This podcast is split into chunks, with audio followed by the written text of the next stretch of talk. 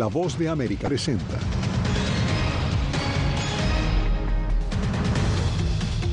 Préstamos estudiantiles y derechos LGBTQ. Dos importantes fallos este viernes de la Corte Suprema de Estados Unidos. El fin de la discriminación positiva en las universidades estadounidenses genera preocupación entre comunidades minoritarias. Además, más de 800 leyes entrarán en vigencia en Texas. Las migratorias son prioridad para el gobernador Greg Abbott y culmina la visita del enviado del Papa a Rusia que busca el fin de la guerra en Ucrania.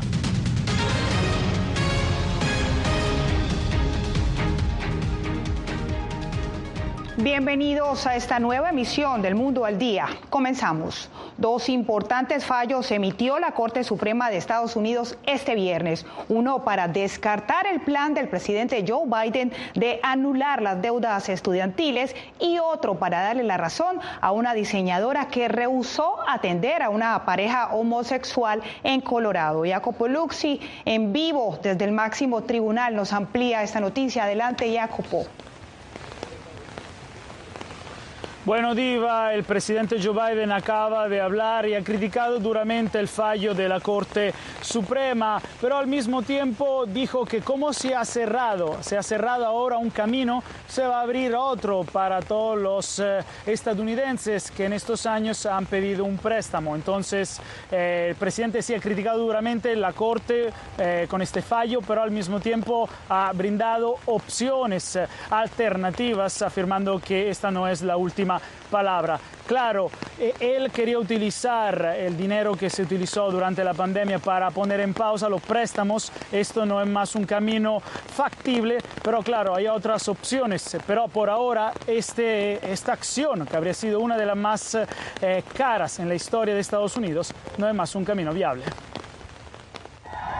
La supermayoría conservadora de la Corte Suprema anuló con una decisión de 6 a 3 la propuesta del presidente Joe Biden de cancelar parte de la deuda estudiantil de decenas de millones de prestatarios en Estados Unidos. El tribunal dijo que el plan excede los poderes del Departamento de Educación y que compete más al Congreso. En tales circunstancias, hemos requerido que el secretario señale una autorización clara del Congreso para justificar el programa impugnado. Casi 26 millones de prestatarios habían solicitado que se borrara parte de su deuda. La frustración ahora es grande entre ellos.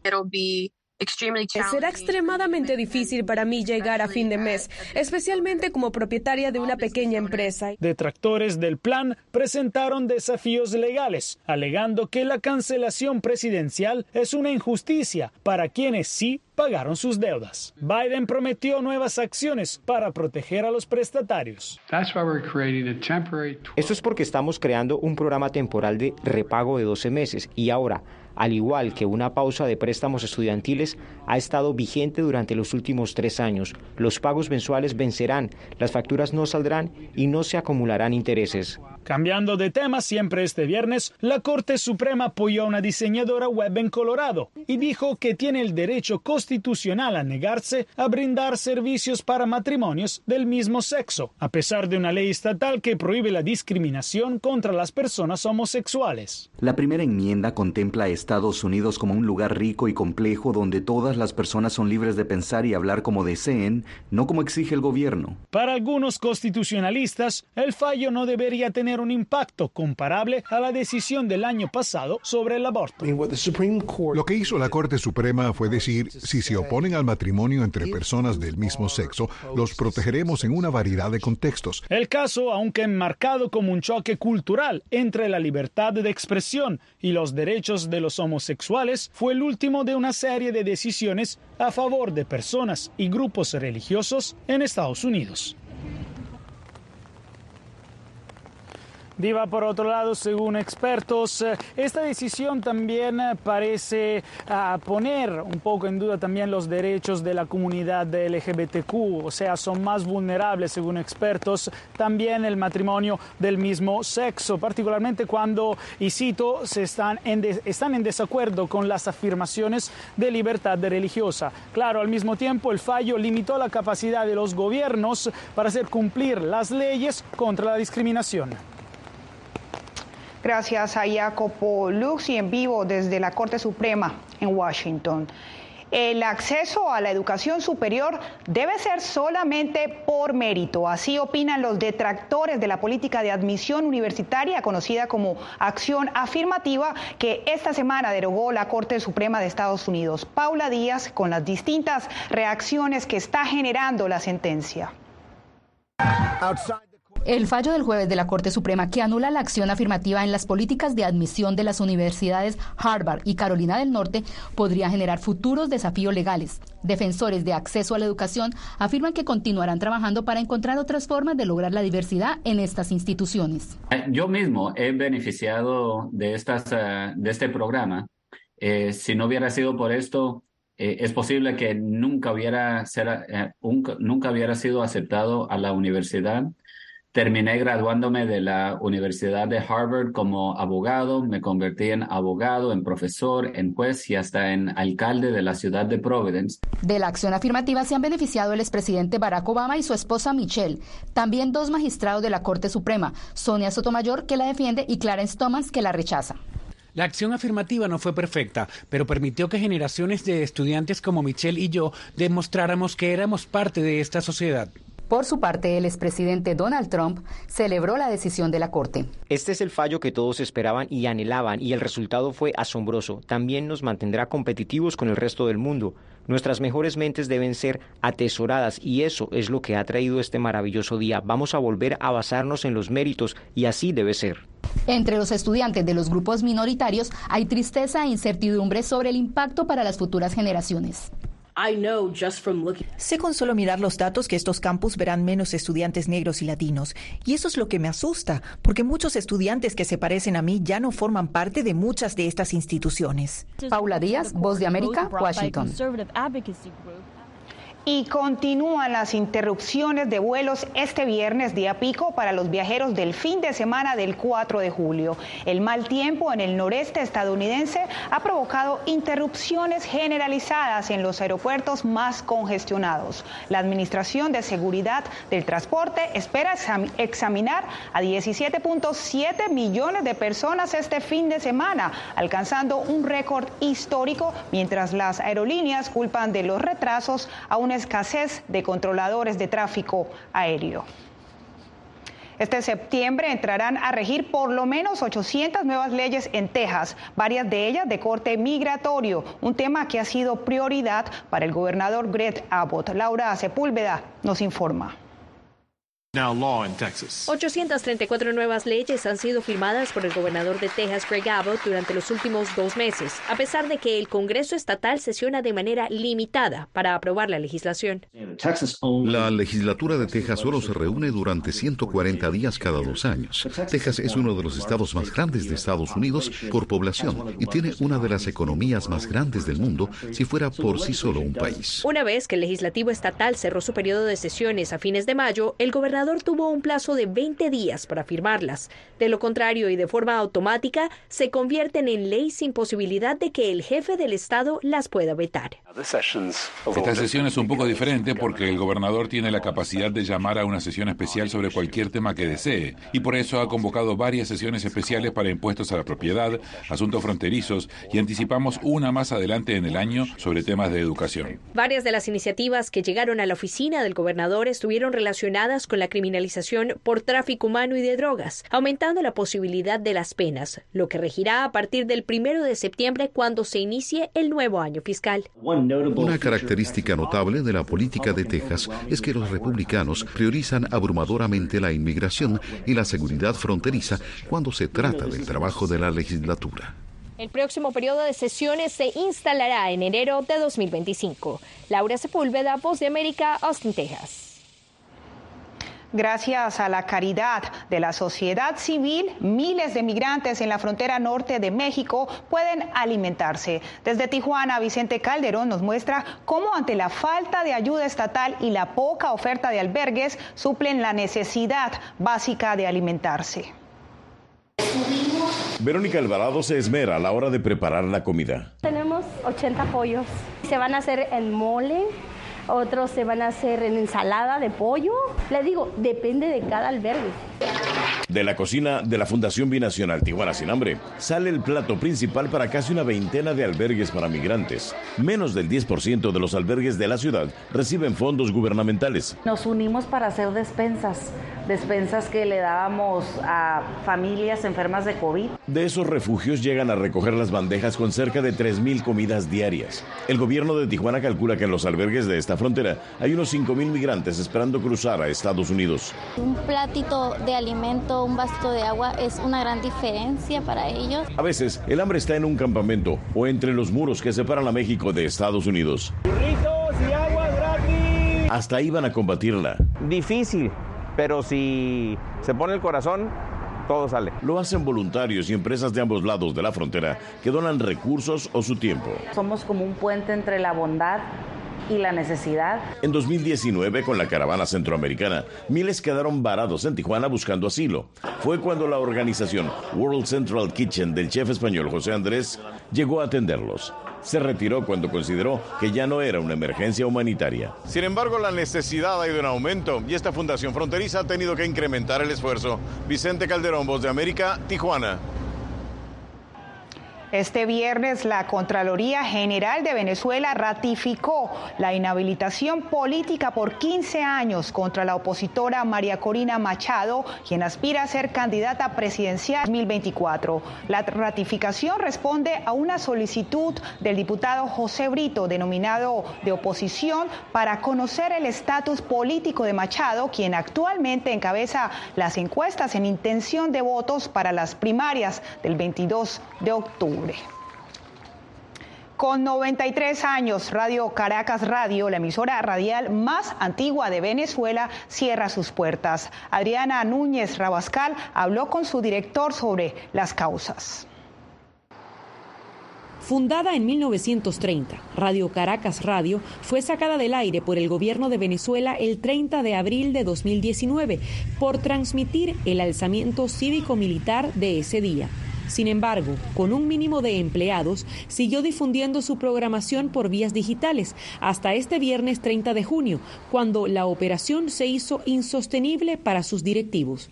Y esta es una radio que ha estado 92 días sin electricidad, a punta de planta eléctrica, por una avería en el transformador que nos entrega la electricidad a nosotros.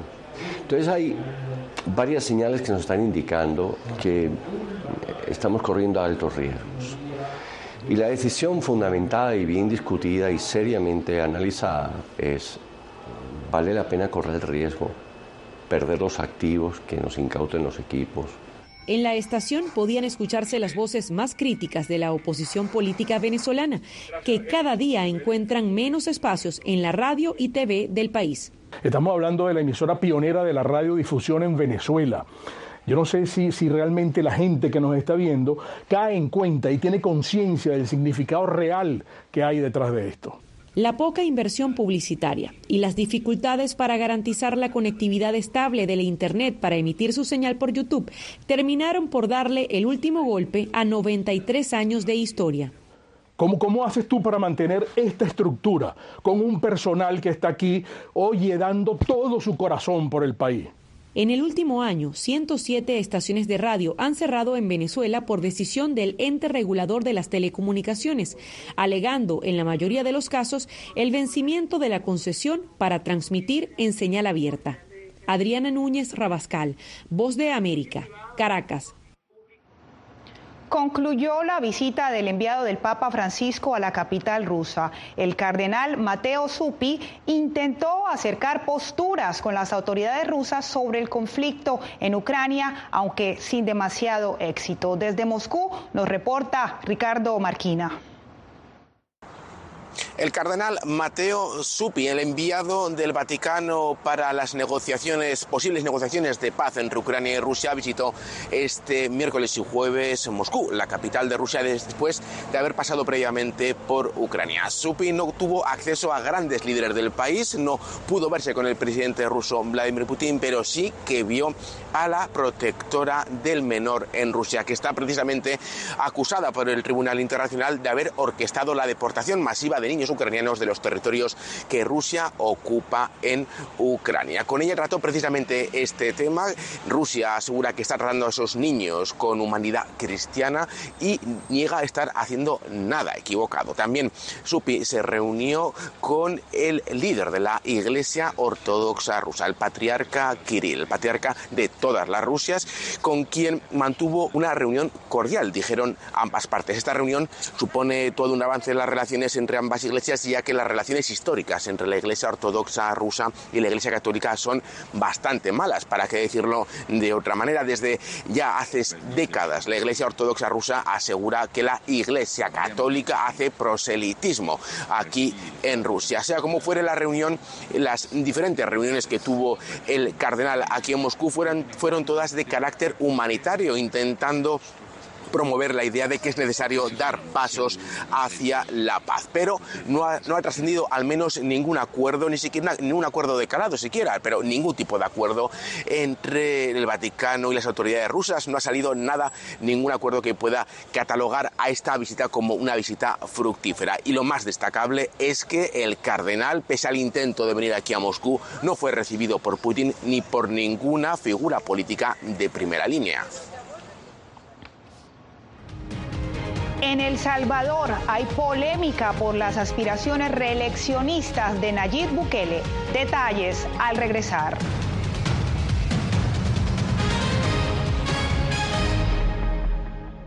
I thought this war would be uh, end if you in a few months. We have to live our life uh, for us and for these people who try to protect our country. Ucranianos en las Américas, tiempo de guerra. Desde el próximo 3 de julio en todas las plataformas de La Voz de América.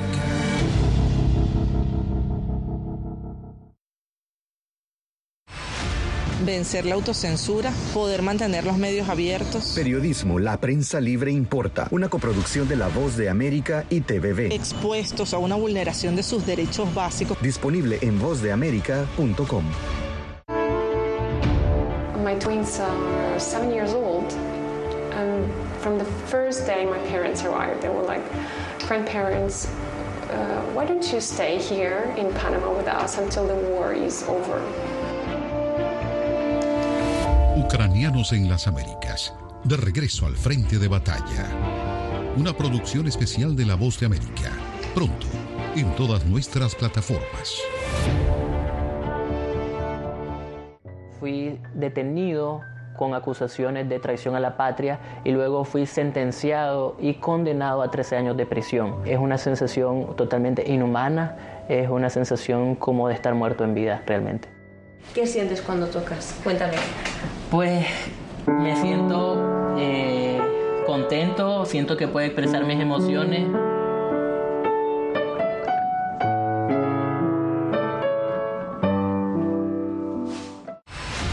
Creo que la cooptación de las instituciones es uno de los graves problemas que tenemos. Periodismo, la prensa libre importa, una coproducción de La Voz de América y Guatevisión. Una de las patas que sostiene la democracia debe ser la libertad de prensa. Disponible en vozdeamerica.com.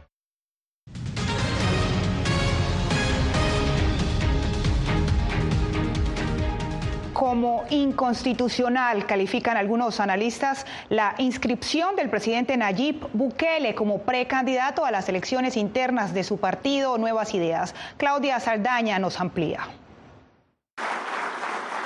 El anuncio del presidente Nayib Bukele de su inscripción como precandidato para optar nuevamente a la silla presidencial no ha dejado indiferente a los salvadoreños. Algunos analistas critican la decisión. Una persona que no cumple los requisitos para ser presidente de la República no puede competir en las internas tratando de ganar una candidatura para ser presidente de la República. Algunos ciudadanos apoyan la idea. Muy buena decisión, la verdad es que el trabajo lo respalda y creo que la población, la mayoría, al menos yo, lo vea bien. Yo pienso de que si, si el pueblo está de acuerdo no habría un problema, mi tío. Habría que ver porque ahorita todavía no es seguro eso, solamente se han inscrito, pero tendrían que aprobar eso y hasta donde yo sé eso es inconstitucional. La reelección está expresamente prohibida en la Constitución, que establece que no pueden ser candidatos a la presidencia quienes hayan ocupado el cargo por más de seis meses, consecutivos o no, durante el periodo inmediato anterior o dentro de los últimos seis meses anteriores al inicio del periodo presidencial. El vicepresidente señaló de que había que leer la Constitución del 62 e integrarla con la nueva para entender lo de la reelección, algo que es totalmente absurdo. O sea, si la Constitución no se puede estar integrando con una constitución ya derogada. A ese nivel de ridiculez han caído con el intento de justificar la reelección. Las elecciones internas del Partido Nuevas Ideas se realizarán el próximo 9 de julio. Claudia Saldaña, Voz de América, El Salvador. 40 formas de torturas contra opositores al gobierno de Daniel Ortega en Nicaragua ha documentado el colectivo de derechos humanos Nunca Más. Nos informa Donaldo Hernández. En los últimos cinco años de crisis sociopolítica, el gobierno de Nicaragua ha ejercido violencia física contra manifestantes, según revela un informe del colectivo de derechos humanos publicado en julio. Quemaduras, choques eléctricos, agresiones o lesiones con armas o objetos, eh, bombas de pimienta y otros químicos. Gonzalo Carrión, coordinador de esta organización, asegura que el gobierno nicaragüense ejerce al menos 40 formas de tortura, según revela la investigación que cuenta con el testimonio de 158 personas. Otras organizaciones como la CPDH, la Comisión Permanente de Derechos Humanos, ha documentado más testimonios de presunta tortura. La CPDH tiene más de 500 expedientes debidamente documentados. Algunos de ellos tenemos un médico forense que ha avalado que efectivamente son torturas. El Estado de Nicaragua no se ha referido al reciente informe del colectivo de derechos humanos y en otros foros ha negado que en el país centroamericano se practique la tortura. No obstante, el Comité de las Naciones Unidas contra la Tortura denunció esta práctica en julio de 2022. El Comité de la ONU contra la Tortura expresa preocupación por el uso de la fuerza letal, las detenciones arbitrarias y los actos de tortura y malos tratos, así como por las desapariciones forzadas a manos de la Policía Nacional. En Nicaragua actualmente hay 60 opositores arrestados por razones políticas, según organismos de derechos humanos. Donaldo Hernández, Voz de América. Al regresar, piden castigo severo por la violencia contra la mujer y los niños en Bolivia. Aquí tenemos varios desaparecidos y muertos y amenazados todos. Pero Prensa Libre Importa, una Copos de América y Fuerza Informativa Azteca. Disponible en vozdeamerica.com. En tiempos de cambios, cuando el mundo parece incierto, y lo que escuchamos no refleja lo que vemos, buscamos la verdad. Cuando nos cuentan solo una parte de la historia, perdemos la confianza. En momentos de crisis, nuestros sueños, esperanzas y deseos de un mejor mañana dependen de una prensa libre. En la voz de América, te traemos las historias que la gente se arriesga a ver. Conectamos el mundo y lo unimos con la verdad.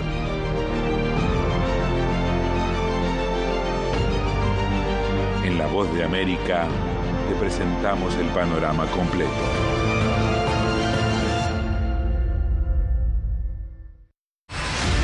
Poder eh, recuperar la libertad de prensa. Periodismo, la prensa libre importa. Una producción especial de La Voz de América. Se ejerció esta profesión con mucho miedo. Disponible en vozdeamerica.com.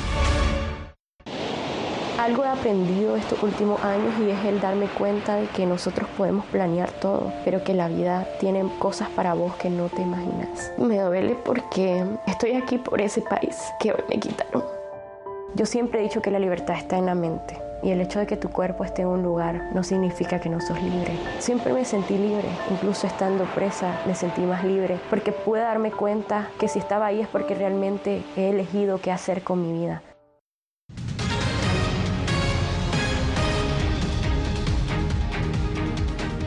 Justicia y castigos más severos piden las familias de las víctimas de feminicidios e infanticidios en Bolivia. Fabiola Chambi nos cuenta que en algunos casos, aunque los agresores ya tenían antecedentes e incluso sentencias, fueron liberados.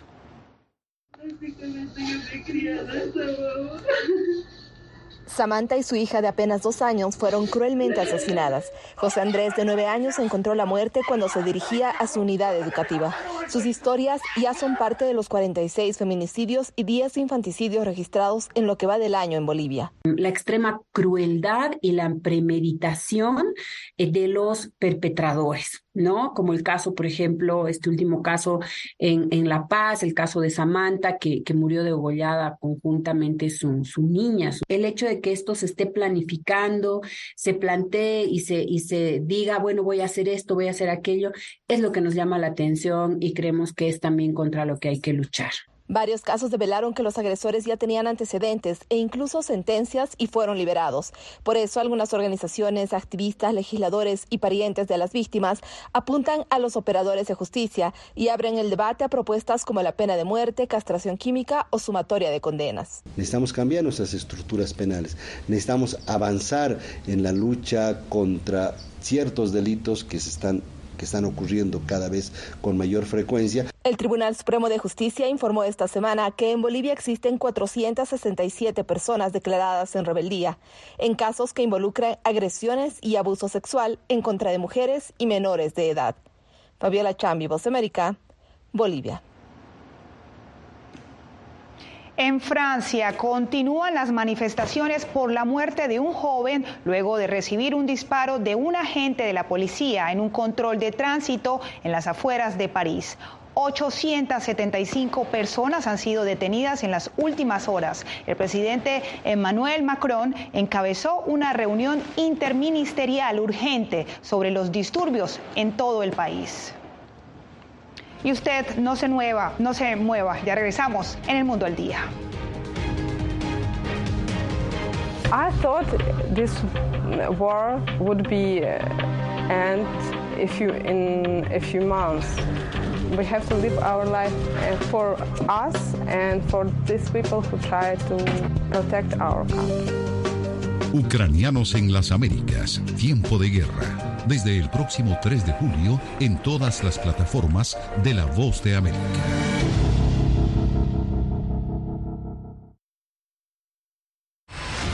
vencer la autocensura, poder mantener los medios abiertos. Periodismo, la prensa libre importa, una coproducción de La Voz de América y TVB. Expuestos a una vulneración de sus derechos básicos. Disponible en vozdeamerica.com. My twins are seven years old. From the first day my parents arrived, they were like, grandparents, uh, why don't you stay here in Panama with us until the war is over? Ucranianos en las Américas, de regreso al frente de batalla. Una producción especial de La Voz de América. Pronto, en todas nuestras plataformas. Fui detenido con acusaciones de traición a la patria y luego fui sentenciado y condenado a 13 años de prisión. Es una sensación totalmente inhumana, es una sensación como de estar muerto en vida realmente. ¿Qué sientes cuando tocas? Cuéntame. Pues me siento eh, contento, siento que puedo expresar mis emociones.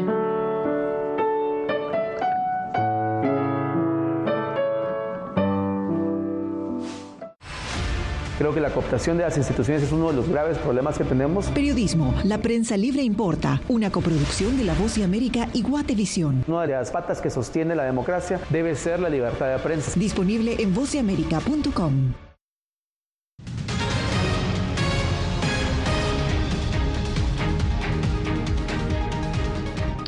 Cerramos con la celebración del Inti Raimi en Cusco, Perú, donde decenas de miles de espectadores se reunieron para realizar esta sagrada ceremonia inca que la celebran en honor al dios Inti, que en quechua significa sol. Esta fiesta se hace para pedirle al Taita Inti, Padre Sol, que devuelva el calor, el fuego, las buenas energías y la prosperidad a la población.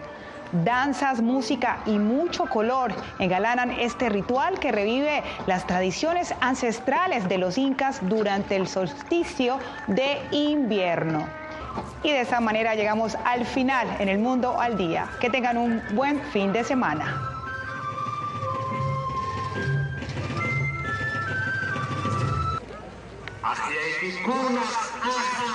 Santa.